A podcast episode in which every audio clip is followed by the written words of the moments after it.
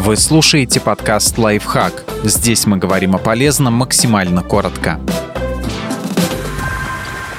Четыре способа сделать так, чтобы вас заметили. Советы от Остина Клеона, автора бестселлера «Кради как художник».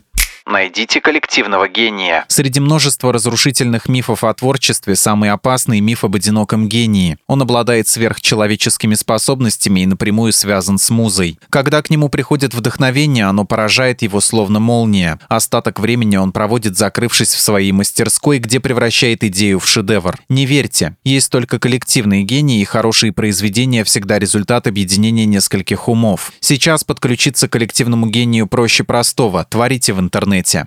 Найти себя можно только если искать. Нам всегда говорят, найдите свой голос. Но найти себя можно только если искать. Голос внутри нас. Говорите о том, что любите, и ваш голос последует за вами. У всех есть возможность высказаться, показать себя, но очень многие ее не используют. Если вы хотите, чтобы люди знали о вас и о том, что для вас важно, вы должны этим поделиться.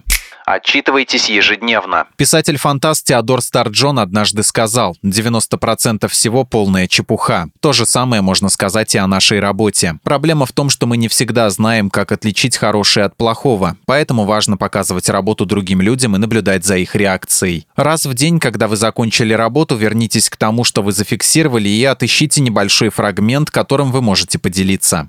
Не прячьте свои находки. Где вы находите то, что вас вдохновляет? Чем вы заполняете свою голову? Что вы читаете? Какие сайты вы посещаете? Какую музыку вы слушаете? Чьи работы вы обожаете? Чьи идеи вы заимствуете? У вас есть кумиры? Зачем творчеством вы следите в интернете? Кто служит для вас примером в вашей сфере деятельности? Источники вашего вдохновения достойны того, чтобы вы о них рассказали, потому что они помогают людям понять, кто вы и что вы делаете. Иногда даже лучше, чем, собственно, ваши работы.